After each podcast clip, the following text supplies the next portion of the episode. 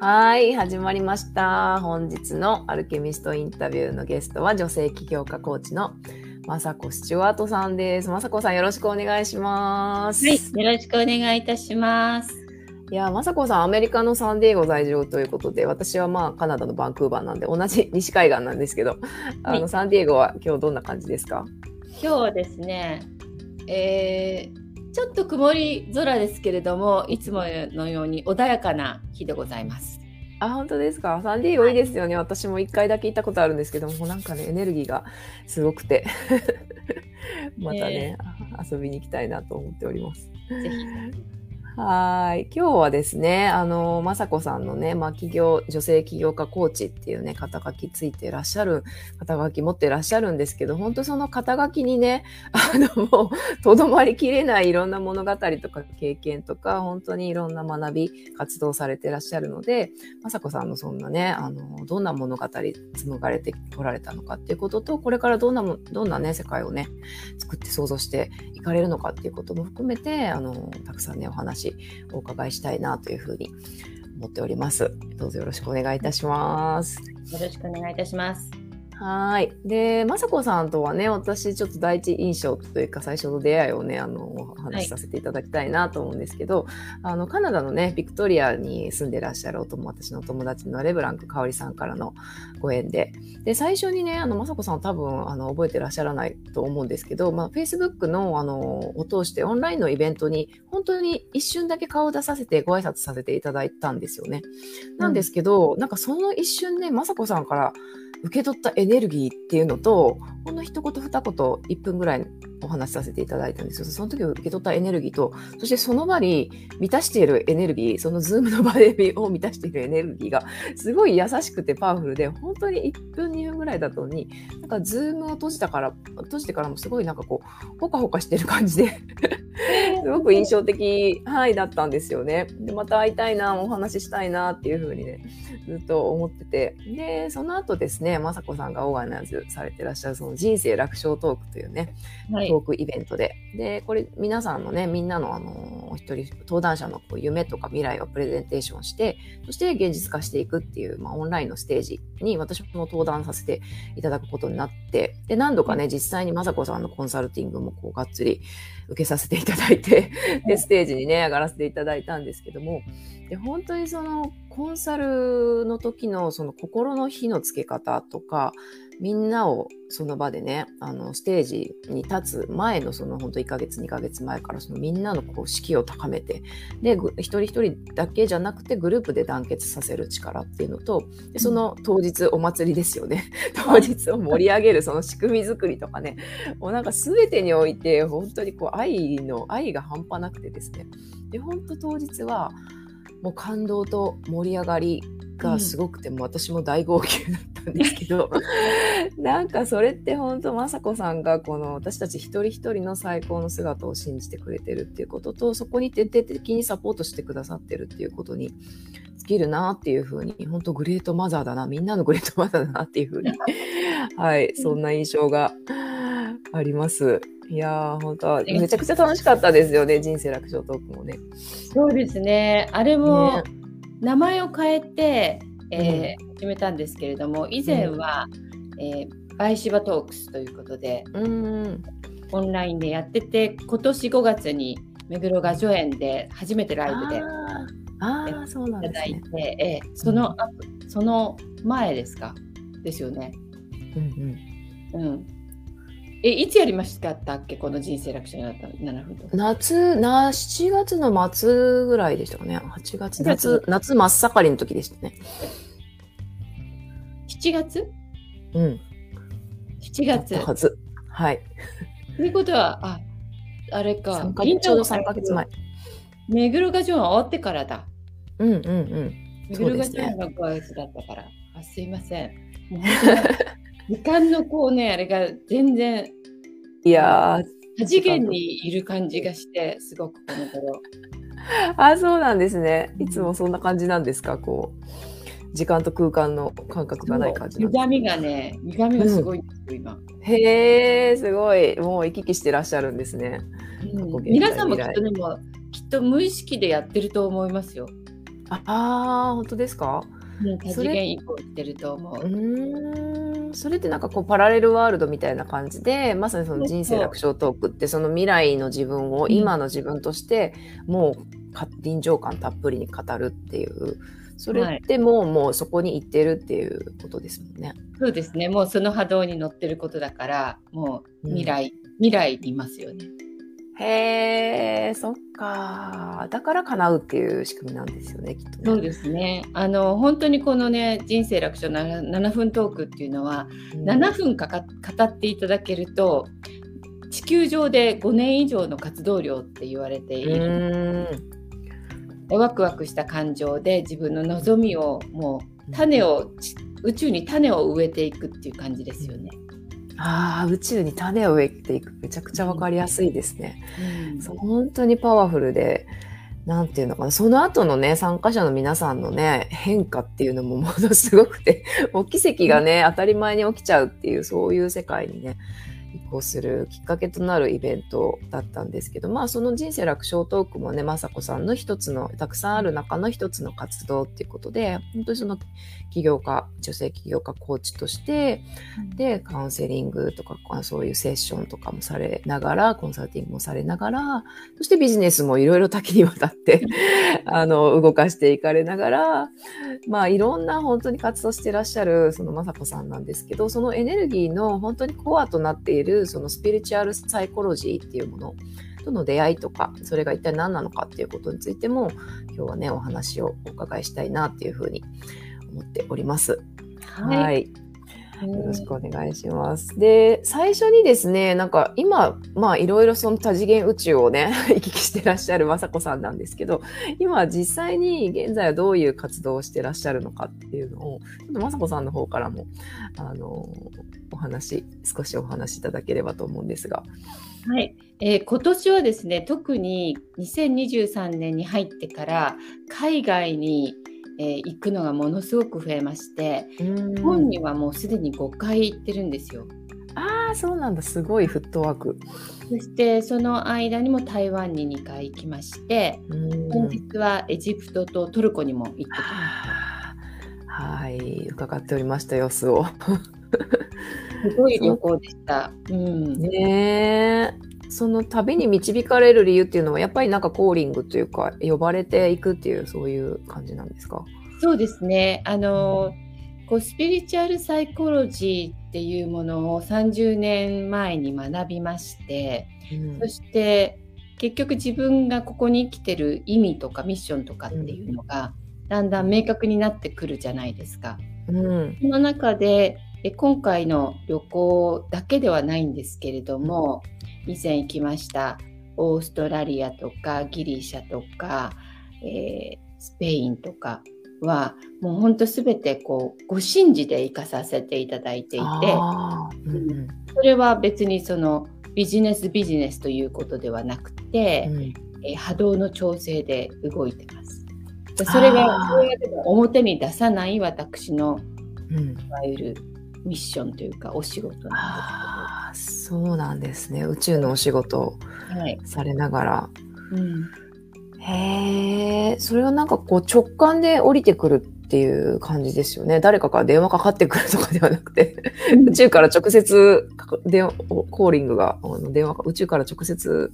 直通の電話がかかってくるってそういう印象なんですかね、うん、で直通の電話もあるんですけどあの別の方が、その直通の電話を受ける方が他にもいらっしゃいまして、うんでその方から連絡があったり私からその方たちに連絡をしたりしてああの今度はギリシャに行ってくださいとか今度はオーストラリアに行ってくださいっていう風な指令が出ます。へえそうなんだ そんな宇宙エージェントがあるんですね。いいんですよ。そうかそれで実際にまあ今回はこういう必要性があるからこの場所に行ってこれを消化してね。はい、あのちなみに、うん。うん、宇宙から例えば金星とか火星とかのうん、あの通信を受けるためのポータルが開かれていないので例えば具体的なお話ですと、ポータルを開いてきてくださいとかいう指令が来ます。へえすごい。えちなみに今回のエジプトもそのお仕事だ宇宙お仕事だったんですか？そうですね。あのもうとにかく波動を上げとこなければいけなかったので、うん。はい、波動を上げ上げました。ああ、なるほど。今やっぱりその地球自体が、もうその波動を上げる、人の意識を上げていくっていうことが必要で、そうやって呼ばれていかれるっていう感じなんですかね。そうですね。うん。へえ、そんなお仕事がこの世界にあるとは。まさこさんのね、あの、裏のお仕事、ミッションのお話なんですけど、はい、そのお仕事っいうのも関連してその20代の頃に海外に飛び出されたんですか？そうですね。あのもう生まれた家のその、うん、育った環境もあるかと思うんですけれども、うん、祖母が、えー、本当にマントラを私に植え植えたんですね。種が植えた。種の話なんですけれども、うんうん、7歳私が7歳の時にその祖母は亡くなってしまったんですが、えー、あなたは神の子完全円満って言われながら育ったんですよ。へえすごいあなたは神の子完全すごいめっちゃパワフルなマントラですね。ですよね。でもその時はね子供ですから意味も分からず、うん、うん、にいたんですけれども、うん、20代の時にもそういういわゆるご神事的なことに関わりまして、そしてえは祖母が亡くなってからはちょっとこのこのエネルギーどこに持ってったらいいんだろうみたいな感じで言語化できない自分子供だ子供なので。でもうそのエネルギーをこうシャットダウンした感じがするんですね。で20代でまたそのご神事別の方から言われて少ししていた時期があるんですけれども、うん、それでもまだまだねちょっと自分の中でしっくりする場所ではなかったので、うん、やっとアメリカに来て、えー、スピリチュアルサイコロジーという学問を通してとても明確になってきたんですよ。ああ、なるほど。じゃあ、スピリチュアルサイコロジーとの出会いっていうのは、やっぱり雅子さんがもう小さい頃からそのマントラをおばあ様から受け取られて、うん、で、ご神事にも携わられて、でもこのエネルギーなんだろうっていう、うん、ちょっと、あの、持て余してこう溢れてどうしようかなって、どう使っていこうかなっていうところが、うん、スピリチュアルサイコロジーを引き寄せてくれたっていう感じなんですかね。そうですね。あの、うんスピリチュアルサイコロジーを学ぶためにアメリカに来たわけではないんですけれども、うん、最初は文化人類学を学びたくてアメリカに来たんですね。うん、で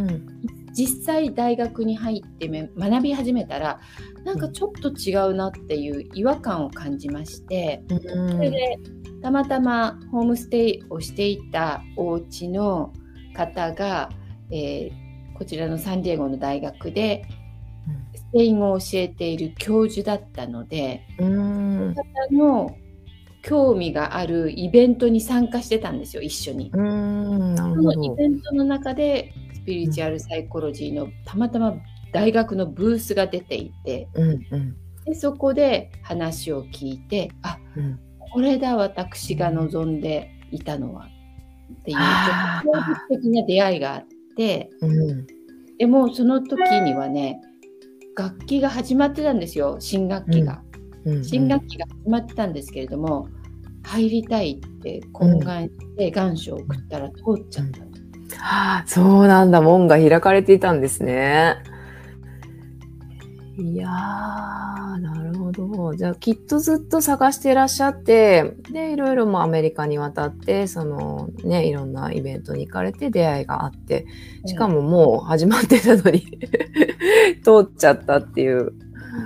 そうなんですよずっと探していらっしゃったものがこのスピリチュアルサイコロジーっていうものとしてちょっと答えの一つとしてそこで見つけたっていうことだったんですね。今までこう不思議に思っていたこととか実際に体験してもこう言語が言葉がなかったというか表現する力がなかったんですね。うんうんうん、このスピリチュスピリチュアルサイコロジーという学問を学ぶことによって、言語をもらったっていう感じですね。あなるほど。なんか今のお話聞いてて、なんか日本とアメリカ、日本とまあ西洋の違いというか、日本人の私たちって、なんかこう、まあそのご神事とかその神道とか仏教とかなんか当たり前の中にある当たり前の中にそう神が宿っているとかスピリチュアル的なことと宇宙とつながってるみたいな感覚がなんとなくこう言葉にしなくてももうやっているしあるっていうのがあるんですけど、いざじゃあそれが何なのかって言ったらうん、わかんないけど、みたいな。でもそうだよねっていうな何かがあるんだけど、それをなんかこう西洋に、私もちょっとカナダ住んでるから感じることあるんですけど、西洋に行くと、その何何かわからないけれどもっていうものをすごい言語化、論理化、そしてプレゼンテーションするっていう、その3段階がすごい長けてるなっていうことで、逆にこのアメリカとかその西洋を、的な視点から見ることで自分がもともと持ってたそのスピリチュアリティみたいなものがあなるほどそういうことだったのかってこう納得することがねすごい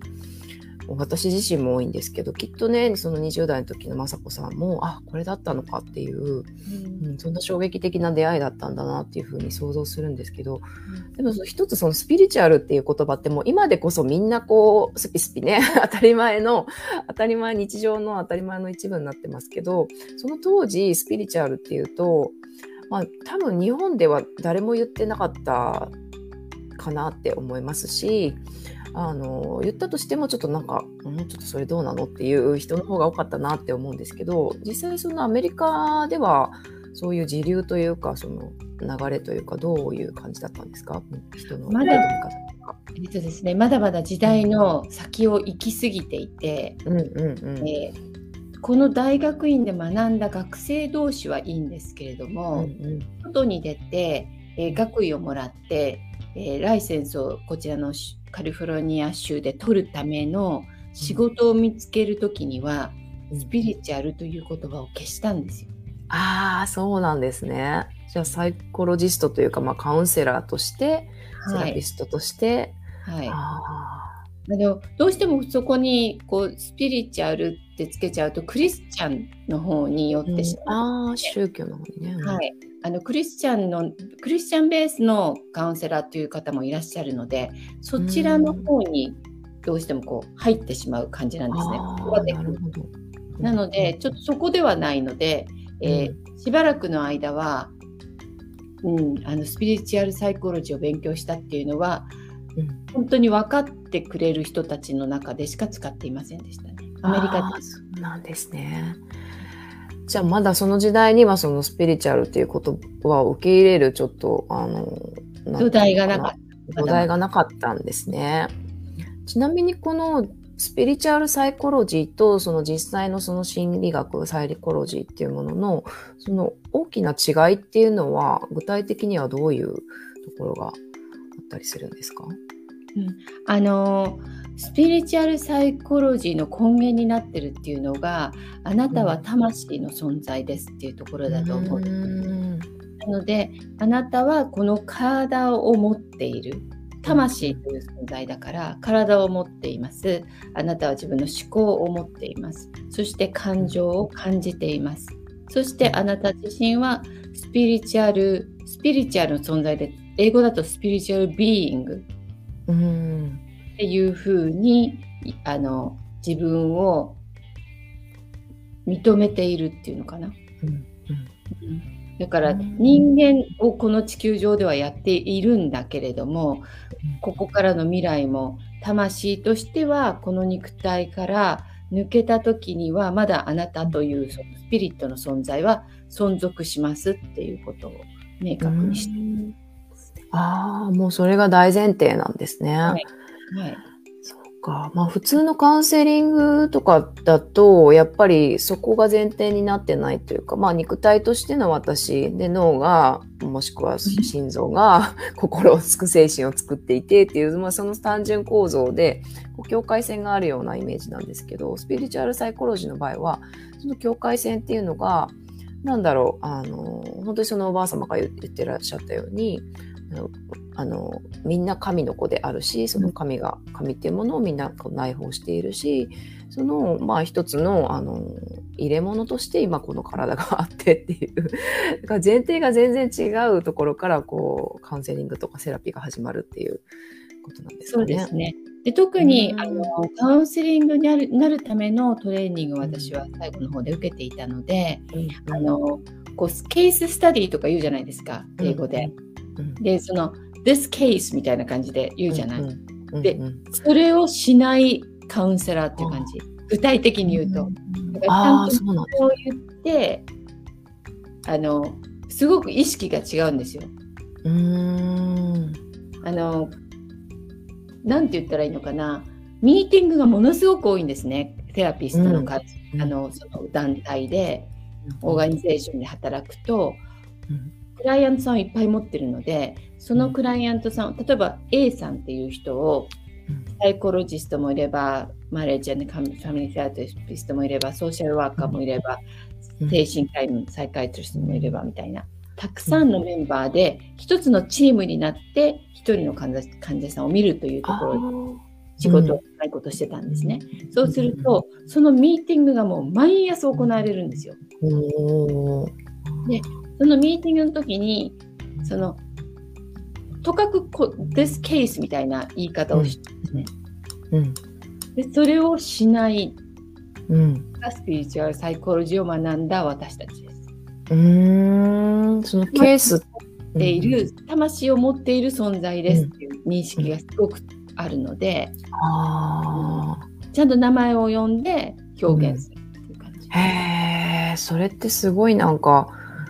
なんていうのかな、大きいですよね。なんかこの一つのこう案件みたいに取り扱うのではなくて、その人そのもの、で、その人っていうものの奥にある魂としてみんながそれをこうヒーリング、そしてこうシフトさせていくために協力しているっていう、なんか 想像したらめちゃくちゃ美しいミーティングだなっていう。そうな、いやすごいなんか、うんでそのでも会社に勤めていた時には私一人だけがスピリチュアルサイコロジーを学んだので他の人たちはみんなそれぞれいろんな大学を卒業してきている方たちだから、うん、もうとっても博士号を持ってる方が多かったんですねそこ。うんうん、で私は博士号を持っていないんですけれども、うん、なんか意識の転換っていうのをすごく自分で意識的にやってた。うん。それをその場にこう自分がフィットするようにっていう。うんあのそこで何が自分ができるかってなった時に、えー、その団体の特に私が働いていた場所はほとんどの方がもう80%以上の方がホームレスだったんですね。お家を持っていないあるいは家を失ってしまった方たちだったので、そこでもその一人一人の存在っていうのは大切な魂であるっていうことをすごく意識してたい。あの対応してました。うーんなるほど。いやーなんか今や今この現在ね、雅子さんがやってらっしゃる活動、さっきあの話した人生楽勝トークとか、一人一人のコンサルティングとかっていうのに、なんかその一人一人への愛とか、その場の全てへの愛っていうのは、なんかその時からのね、活動からも来てらっしゃるんだなっていうふうにすごい勝手に納得させて いただきました。ありがとうございます。そして、ね、だから本当に何にもまだ、うん、ライセンスとか持ってない時からの団体で働いてたんですけれども、うん、いろんな企画出してた。うんあその時から企画上手だったんですね。もうしょっちゅう企画出してもう全然本当に下一番下の序列で言ったらもう一番下インターンだったらもう。うん何にもこうタイトルが何にもない存在だったんですけど、そういう時からいろんなことを企画出してやらせ,、やらせてくださいみたいな感じで。へえそれってなんかこう普通で言うといや私ちょっと下っ端だしなみたいな感じで、あの、こんなこと言ってもどうせ通らないだよな、みたいな感じで勝手に諦めちゃうことも多いと思うんですけど、なんかその溢れ出てくるその 企画と、そして情情熱と、でその諦めない心みたいなものは、なんかどこからそれが湧いてきてたんですか？あのね、きっとね、あの今もそうなんですけど、結構遊び心がすごく大切だなと思っていて、もうあのそういうところって精神病院からすぐ退院してすぐ行く場所だったので、うん、あの重度の患者さんが多かったんですね。うんうんうん、生きるか死ぬかの状態なんですよ皆さん。うんうん、でもそこでも遊び心を忘れないように、うん、あの海の近くの公園があるのでそこまでみんなを連れて行きたくてでも、うんうん、すごい怖いことじゃないですか。うんうんうん、14名いたので、うん、施設の施設の人数がね、うん、14名をじゃあどうやって連れていくのかとか、うん、そういうのをあのいろいろ考えてでもやっぱり海の近くの公園に連れていくとみんなすっごい元気になるんですよ。ああそうなんですね。いやーなんかそういう本当にまあホームレスさんだったりとか精神病院からも出てきたばっかりとか本当にもう命の際にある人たちに寄り添うっていうお仕事ってやっぱりその精神科医って自分も精神科医にかかってるじゃないけどそのあのなんてカウンセラーって自分もカウンセリングが必要みたいな感じでこう引っ張られて自分もちょっとこう落ちてしまうっていうようなことってあると思うんですけどそれをなんかこう雅子さんはそうじゃなくてなんかもうみんなで遊ぼうよっていう その遊び心とか海に海見に行こうよ元気になるからっていうそれってやっぱりそれをなんかこの人は病人だからとかこの人はもう家がないからとかそういうもの肩書きとかその状態取っ払ってまさにその魂として見てあげてるってその人の本当にピュアな魂を見てあげてるっていうこととそしてそれが今はまあ、道端で寝てるかもしれないけど心が混乱してるかもしれないけどでもきっと海見たら元気になるよねってでそのその未来になんかちょっと泣けてきたんですけど。その未来は絶対いいいいことあるよねっていうのを信じてらっしゃるんだなと思って、今それ想像してすいませんインタビュアーなのにちょっと泣けちゃったんですけど。でも本当にねホームレスの方たちって私もそんなねホームレスの方たちと喋ったこともなかったから、うんうん、のでも聞いていくとねこうやってインタビューやっぱりしていくわけですよねヒアリングをしなきゃいけない。うん、そうするともうつい先日まで何々会社で働いてたとか、うんうん、看護婦でしたとか、うんうんうん、すごい方たちいっぱいいらっしゃるんですよ。そうですよね。うん、本当にね明日は我が身みたいな感じ？ああわかります。うんうん、えそうだったのねみたいな感じだったこともすごく衝撃だったし、あと多くのその私が見ていた患者さんっていうのは、えー、虐待をね子供の時に受けてすごく多かったし、えー、麻薬とかアルコールにあの依存依存症となってしまう方たちがとても多かったので本当に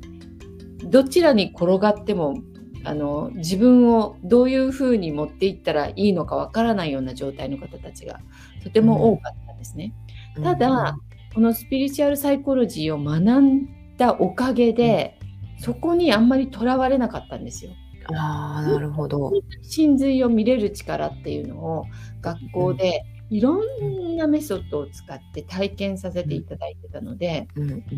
魂の存在として見るっていうふうにすごくもうあの叩き込まれていたので、うんうん、すごくそこでは救われましたね。ああ、なるほど。さっきのそのケースって言わないっていうのは、なんか私が治す人であなたは今病んでる患者さん、問題がある人ですよねっていうんじゃなくて、本当魂と魂同士で、う。ん、あの開き合うっていう。うん。なるほど。それが本当スピリチュアルサイコロジーのと普通のサイコロジーの違いっていうことだったんですかね。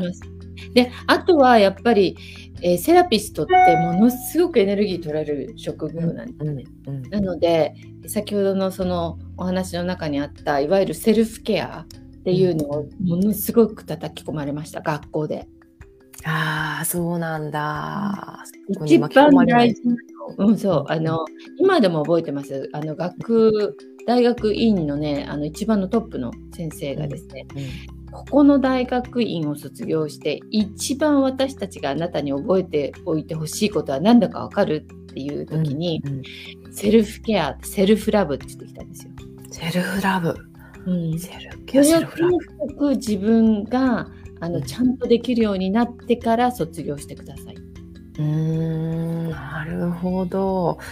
えー、すごいですね。なんか、単なるそのお仕事のための勉強っていうよりは、本当にもうビジネスとかね、そういうものを超えて、お仕事を超えて、人と人ととどういうふうに関わり合うかとか、で自分をどういうふうに愛するか、で、そのいろんな場所、いろんな人生のいろんなフェーズで、まあエリアとかもね、いろいろあると思うけど、どういうふうに自分を守るか。で、それも愛でもって守るかっていうことだったんだ。いやー、すごい、まさこさんも、そのなんか、まさこさんの愛どっから来てんだっていうのを、すごい私は不思議に思ってたんですけど、本当そのね、学び、スピリチュアルサイコロジーとの出会いと学びっていうところから、うん、今のまさこさんのコアになってるんだなっていうことを、すごい感じました。だってこれ30年前に学んだことでこれだけなんかすごく昨日あったことのように話せるのすごくないですか？ねえ、そして私がその、ねえ、そ そその30年前に入り込んで涙してるっていうのが。うん、それだけしょ自分の中で本当に衝撃的だったんだと思います。いま、うん、だに先生たちの言葉が残ってるし、使ってる言葉は本当に先生に言われた言葉を使ってるだけなんですよ。ああ、そうなんですね。うん、先生がまさこさんの中でも生きてらっしゃるんですね。素晴らしい方たちでしたね。うん、その教授本当に素晴らしかった。うんうんうん。いやー、なるほど。いやでも本当にその子供の頃からね、おばあ様にマントラいただいて、これなんだろうっていう信じに関わりながらなんだろうっていう言ってたところが、まあ、そのスピリチュアルサイコロジーというものの学び、そして先生たちの言葉から、こういうことだったのかっていう、もうなんか本当自分の中にこう、雅子さんの中にこうインストールされて、それが今でもね、最新版にこうアップデートされつつも残ってるっていう、あの、稼働してるっていうのが、いや、すごい衝撃的な出会いだったんだなって。そうですね。なので、その愛ちゃんが参加してくださった人生小7分トークっていう、その7分っていうのも、降りてきた数字で、そしてスピリチュアルサイコロジーを教えてほしいっていう方が、えー、何人も現れた時に1年かけてやるのではなくて私はそのプロジェクトを完成するっていう、えー、課題があった時に1年かけてその大学院の中でね、えー、ハープを弾こうっていうプロジェクトを書きああの掲げて1年で達成するんですね。まあ、ね、もうずっと弾き続けるものなんですけれどもある程度1年で弾けるようになりたいっていうのが望みだったんですね。触ったこともなければもちろんハープをあのみまあ、見る見ることはあったとしても自分で弾いたこともない状態からのアーティストとしての望みだったんですけれども。へーそれで実際にハープ奏者としてもね、活動されてらっしゃるますもんね、その後ね。そうなんですよ。で、その一番最後のステージで、あの、学生たちが一人一人1年経ちました、達成しましたっていう発表会があって、で、そこで確かね、1人がね、5分ぐらいもらったと思うんですよ、時間。うんうんうん、それを1日かけてずっと見てるんですね。で私もステージに立って発表したんですけれども、うん、本を書いた方とかハリウッドの映画に出た方とかあと、家を購入した方とか建て替えたとかその自分その一人一人の中の、えー、これはもう無理だと思っていたような内容を1年かけて達成した時に、うん、脳の中で不可能っていう言葉が消えちゃったんですよ。ああ、すごい。できるんだっていう世界にシフトしたんですね。本当にこのシステム使ったらできるんだって。で、私もやります。で、その中で大事なことは、やっぱり毎日コツコツコツコツやることなんですよ。うーん。なるほど。でそのコツコツやる方法をこの大学院では教えてくれたんですね。うん。でそのコツコツっていうのはフィジカルメンタルエモーショナルスピリチュアルという4つのレベルで毎日自分が何をしますかっていうコミットメントをするんですね作るんですね。その表が来て毎日自分でチェックしていくんですよ。で例えばフィジカルだったら身体的なことなので毎日30分歩くとか、10分えジムに例えばねジムに行くとか、自分で決めるじゃないですか。それを毎日自分でチェックしていくんですね。ああ、なるほど。それを1ヶ月まずやって、また同じことを1ヶ月、あるいはちょっと修正して1ヶ月。で、それ1年やったら絶対変わるじゃないですか。やりますよね。小さな小さな一歩を積み重ねて。うんで、自分も体も変わるし、エモーションも変わるし、その奥にあるその潜在意識も変わって心と体を動かすことで変わっていくっていう、はい、なんですね。なるほど。そっか。じゃあ人生、私が体験した人生楽勝トークっていうのは本当に雅子さんがそこで学校でね、はい、されて学ばれたスピリチュアルサイコロジーとその5分間のそのステージっていう、その1年間の積み重ねとそのステージっていうのと、それがもう凝縮されてたものだったんですね。そうです。うん。で、それをもうその30年前と今のね、SNS がこれだけ発達している、この社会の環境も変わってきているので、同じようなやり方をする必要ないなと思ったんですよ。うんうんうんうん、もっと短縮して短縮してできるんじゃないかっていうことで、やってみたんです、7分間。なるほど。実際その物事が起こるスピードがね、すごかったですもんね、うん、あの後も。うん、みんなこんなことありました、こんな声かけられました、こんな変化がありましたっていう奇跡が起こるスピードがすごくて、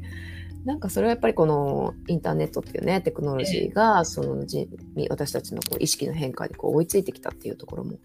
ありますよね、きっと。そうですね。で、そこでもう一つ学んだのがボディシス、バディシステムなんですね。うんうん、で、一人ではできないので、こういうことは。なので、大学院の方で生徒たちを小さなグループに分けて私は5人のグループに入ったんですけど、うん、その5人のグループが毎月2回まだその時インターネットとかななあったかなでもすごいこんなに発達してなかったのであの月2回ミーティングをしてでそこでお互いにインタビューをしてどこまでできたのっていうところのこの自分の進捗のこう報告会があって、うんうん、でそこでまた自分でレポートを書いて提出していくっていうのを1年間やったら絶対できちゃうんですよ。絶対できちゃうんですね。いやーすごい。なんですよ。普通こういうプロジェクトって100人 ,100 人中1人しか残んないんですよ。うん。全員残っちゃったんですか？へえすごい。やっぱり一人ではできないもんね。一人ではなかなかできない。よっぽどね、うん、よっぽどなんだろうね。もうすごい人じゃなきゃできないと思いますね。うん。なんかこう夢を叶える人とかなんかこうすごいことやっちゃってるように見える人って、あ、私とは違うんだ、みたいな。あの人はこういう家系でこういう才能があるからできるんだ、みたいな感じでこう思いがちだけど、そうじゃなくて、本当に誰もが、誰もに、誰にでも可能性は開かれてるし、誰にも不可能はないっていう。そうです。ねえ。それをもうすごいったので、うん、できないってことは絶対ないんですよ。もう見ちゃったから。で自分もやっちゃったし。その後3年後にはシンフォニーで弾いているっていう今度望みをずっと最初から出してたんですね。うんうんうん。なんだそれも可能になっちゃったしできちゃった。雅子さんご自身が体験しているしその事例を本当にたくさん見てらっしゃるからもう不可能の存在しない世界に今いらっしゃると。うんなのでたった7分なんだけれども、うん、人生楽勝7分トークってでもその7分の中にギュッと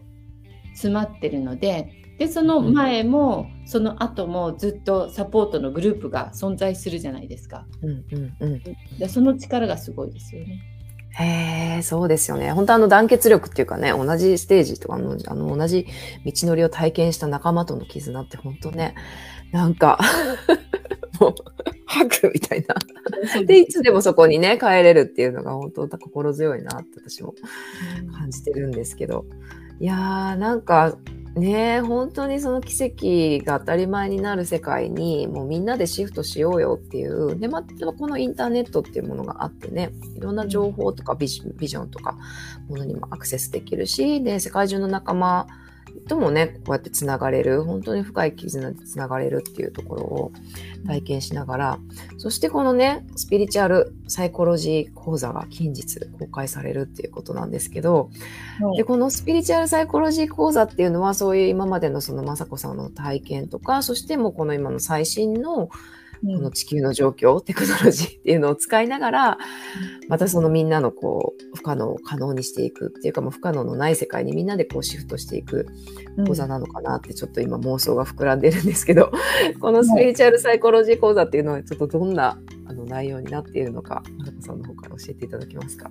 はい、えっと、こちらは本当に、あの、やっぱりこう、コンパクトにした小さなクラスになるんですけれども、うん、今年1回それはやろうと思っておりまして、えー、スピリサイスピリチュアルサイコロジーを基本にしたあなたの望みを叶える力があなたの中にも存在していてそしてそれを活用して1ランク上の人生を望めるようになっていただけたらなという気持ちで作っていきたいと思っています。うん今年中にね今年、あのそういうね単発講座というか小さな講座を、まずあの開講されると。で、来年またね、ちょっと違った形で、何か3ヶ月なのか6ヶ月なのか、もう、がっつりと、もう、生まれ変わり、自分リニューアル、ね、したい方向けに、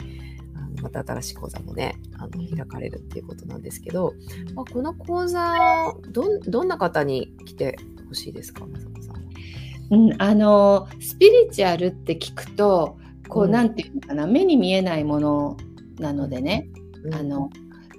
ちょっとこう現実味がないように捉えられてしまうかもしれないんですけれども、うん、私が学んだスピリチュアルサイコロジーっていうのはすごくこの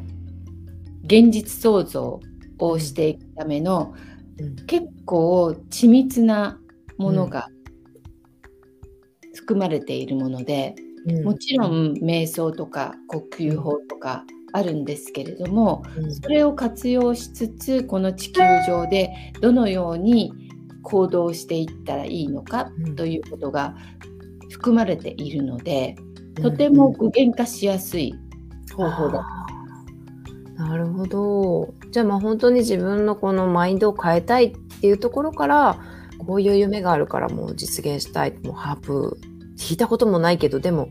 ハープ奏者になりたいっていう夢の実現だとか、あとすごくわかりやすく、こう、具現化できるっていうのが、まあそ、それが、その一つがそのビジネスっていうものなのかなっていうふうにも思っていて、なんか具体的にもうちょっとお客さんを増やしていきたいとか、こういう仕事で人を幸せにしたいとか、収入をこれぐらい上げていきたいみたいなところで、うんなんかこう分かり、成長が分かりやすい ところがそのビジネスっていうところなのかなと思うので、まあスピリチュアルっていうとね、そのマインドセットみたいな話、瞑想みたいなイメージあると思うんですけど、それは単に一つのね、あの過程とかベースであって、それをベースにして、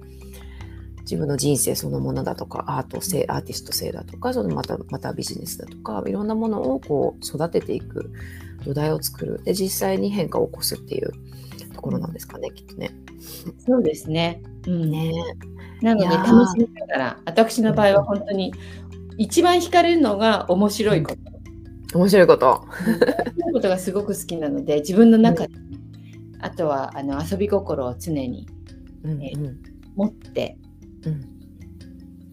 暮らしているので、そういう気持ちがすごく大切だと思ってます。なるほど。ああ、そっか。いや、もう本当ねもう笑い、涙と笑いが絶えないっていうね、まさこさんのね、周りにね、その場にいると絶えないっていうところなんですけど。いやー、ほんと楽しみですね。なんか、で、一つなんか私が今ふと思ったのは、その雅子さん最初にさあのご紹介したところで、まあ、企業、女性起業家コーチっていうね、あの、活動もされていて、で、雅子さんご自身も本当にいろんな、もう多岐にわたるビジネス、なんか、プロフィール見てたら本当すごいんですよ、皆さん。なんか、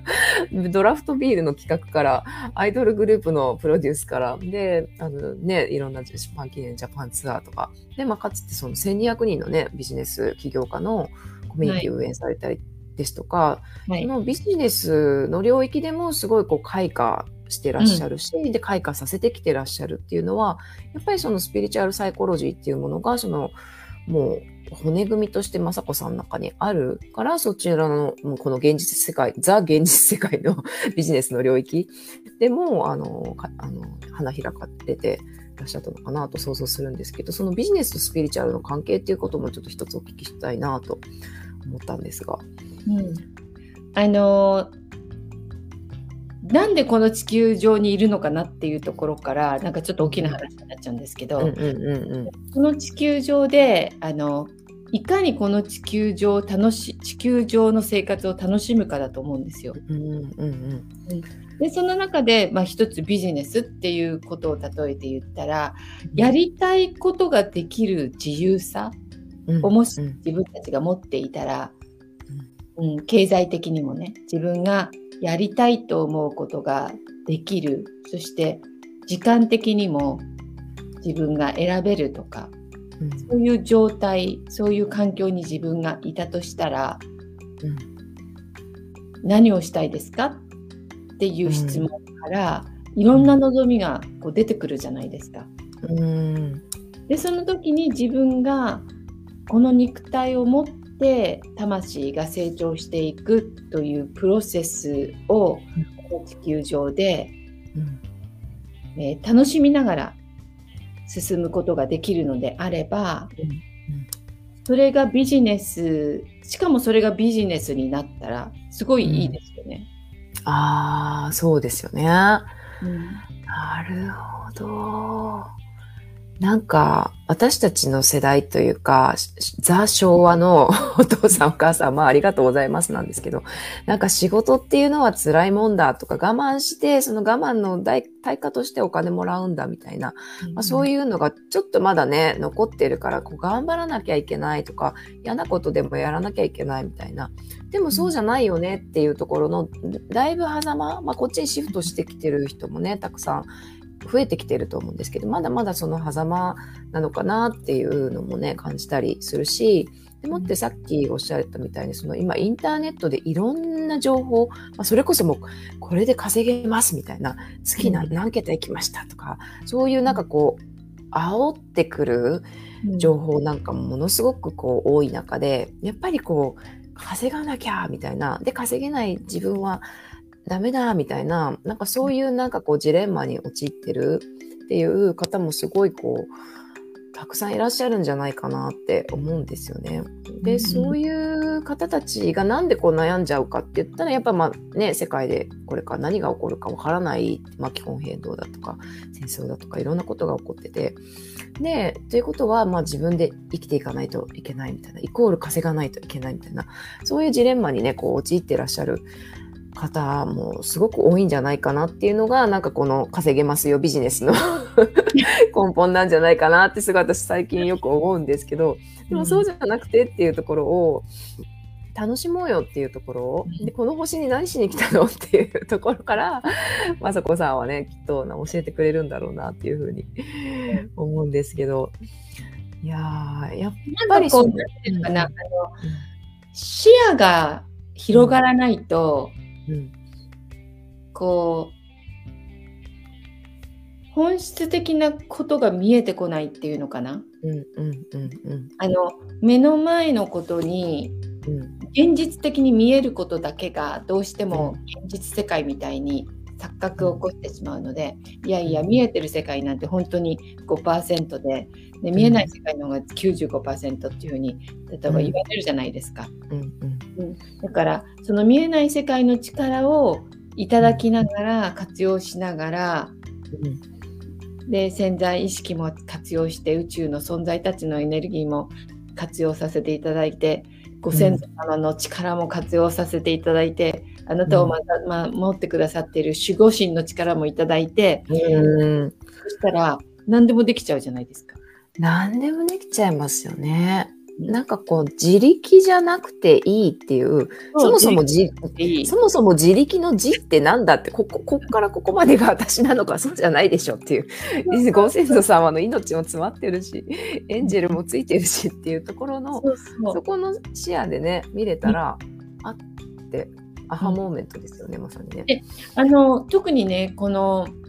バーシバトークスとか人生楽勝7分トークに出てくださった方たちがすでにいろいろ体験してくださってるんですけれども宇宙にその種を植えていただくとでしかも7分話していただくと5年以上の活動量っていうお話を先ほどさせていただいたんですが、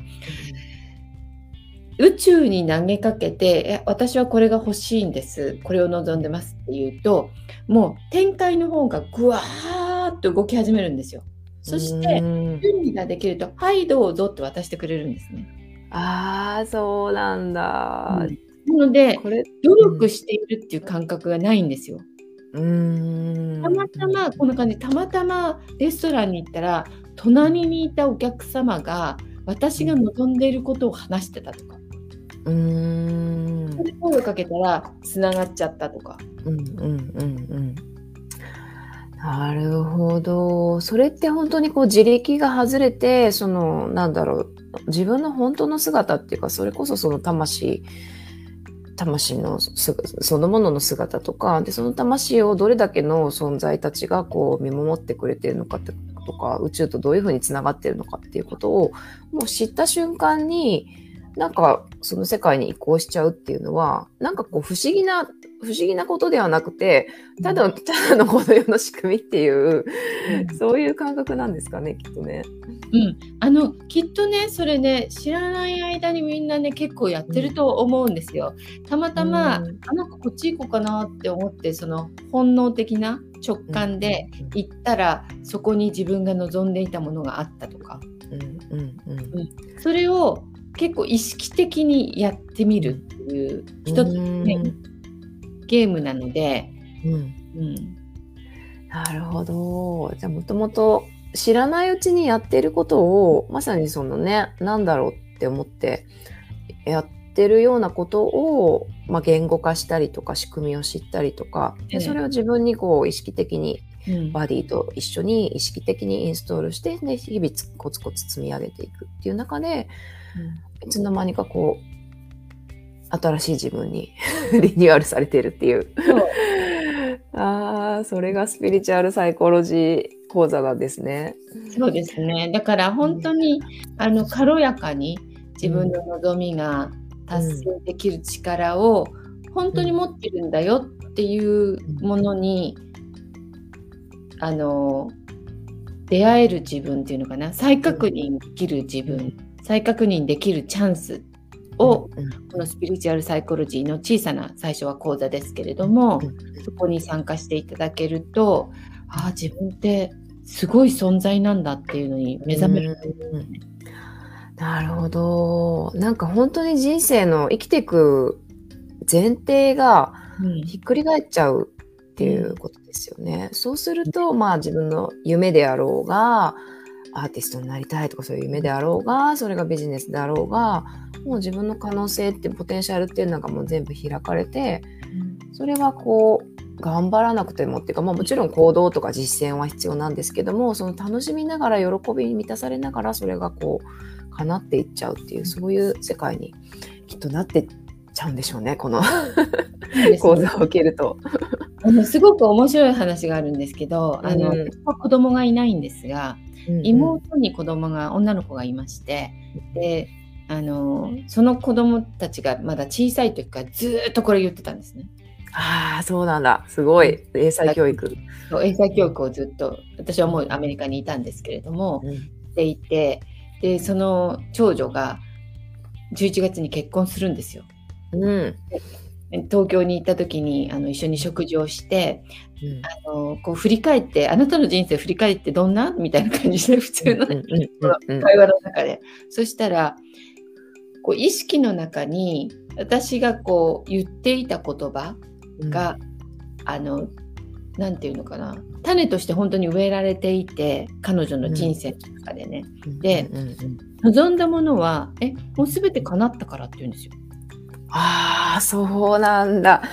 すごい。で、最初は言われる通り書いてたんですね。私が書きなさいってよく言うので、うん、あの望みをどんどん書いていきなさいとか、うん、あの瞑想しなさいとか、そういうこといろいろやってたんですけれども、うん、もう今は何にも書かなくてもね、思えば叶っちゃうみたいに言ってた。へえ、オートマになっちゃったんですね。自動運転。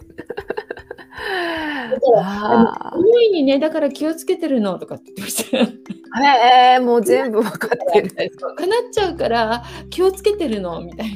へえああもうねネガティブなこと考えちゃうとそれがもうはいどうぞってくるからっていうのが分かってるんですね。そうなんだ。まあそのね、めいっ子さんは英才教育小さい頃からね、まさこさんから直接受けてらっしゃいましたけど、これってでもどんな思い込みがあったとしても、もう今からでも遅くないっていうことなんですかね？全然遅くないです。本当に年齢年齢関係ないですので。今。年齢関係ない。ここから始められる。うん、今日から始められる。なるほど。なんか結構その人によってはこういうなんかこう親からの刷り込みがあってとかこういう体験があってとか、うん、いやもう結構分厚いんですみたいな方もいらっしゃると思うんですけど、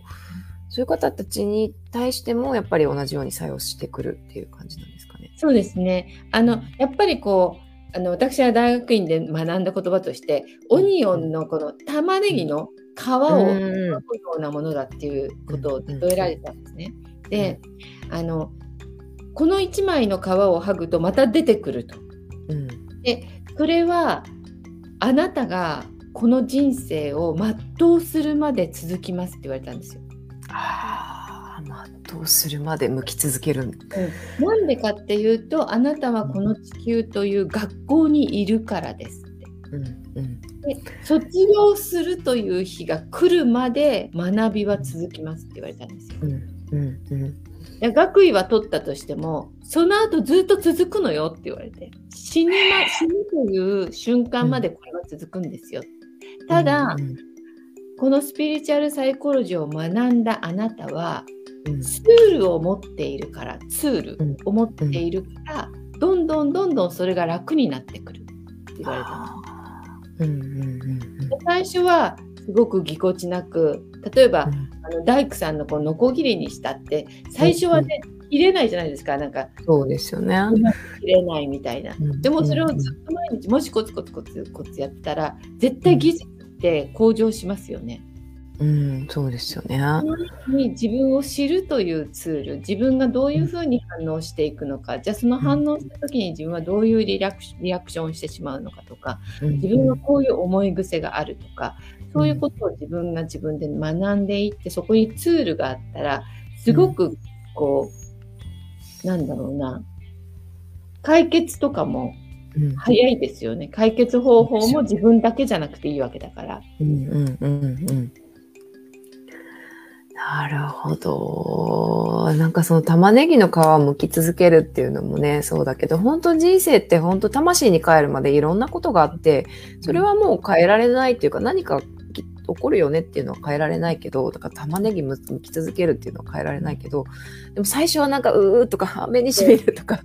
嫌だなって思ってたのが、なんかそのスピリチュアルサイコロジーっていうツールをこうインストールすることで、なんかこう、あ、つるりんと向けたこの快感とか、あ、これってなんかすごいこ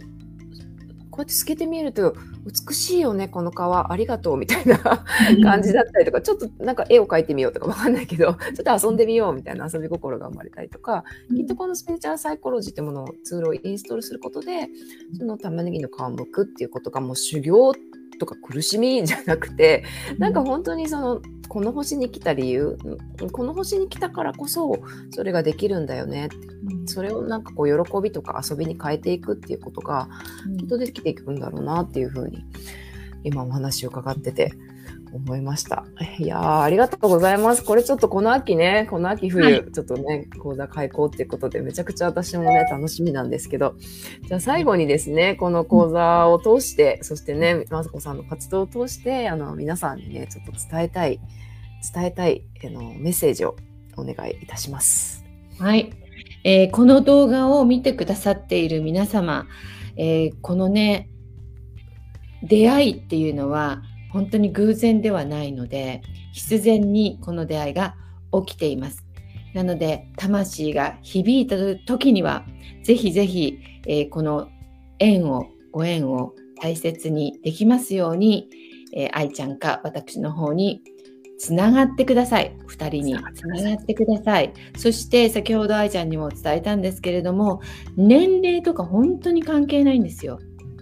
いつからでも始められますし、えあなたの人生は本当にあなたの、え思い一つでどんどんどんどん最高最善の方に導かれていきますのでこの地球を一緒に楽しんでいきましょう楽しんでいきましょう。いやー、本当にね、まさこさんとつながるとね、人生楽しくなっちゃうから、マジで。皆さんぜひね、これ見てらっしゃる、見てらっしゃる方ね、アーカイブでもね、ご縁のある方だと思いますので、ぜひね、私かまさこさんの方までね、ご連絡いただきたいなと思います。はい、そしてこのスピリチュアルサイコロジー講座は、まあ、近日開講ということで、まあ、これお知らせまたね、後日私の方からも、そしてまさこさんのね、方からもね、Facebook やいろんな SNS を通してお知らせしたいと思いますので、まあ、気になる方はね、今から 今すぐ メッセージくださいませ。そしてね、まさこさんとぜひね、つながってください。はい、一緒にね、一緒に宇宙にね、種をまいていきましょう。はい、ありがとうございました。はい、ありがとうございました。本日のね、アルケミストインタビューのゲストは女性起業家コーチのまさこスチュワートさんでした。まさこさん、ありがとうございました。ありがとうございました。楽しかった。楽しかったです。